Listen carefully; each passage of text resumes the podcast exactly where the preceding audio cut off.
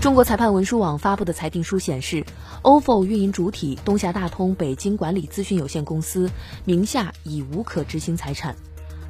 东峡大通早前与小黄车供应商天津富士达在天津市三中院达成和解，同意向富士达支付两亿四千九百八十多万元的购车款，但法院在执行过程中发现，东峡大通名下无房产及土地使用权，无对外投资，无车辆。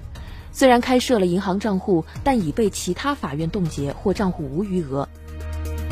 除了供应商的巨额货款没有着落，用户押金也可能彻底要黄了。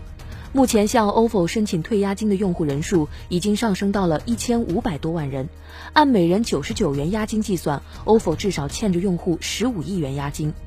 据中国执行信息公开网显示，东夏大通名下目前已有十三条失信信息，其中十二条已经立案。去年十月，接替 ofo 创始人戴威成为东峡大通法定代表人的陈正江。成为戴威的替罪羊，被限制出境。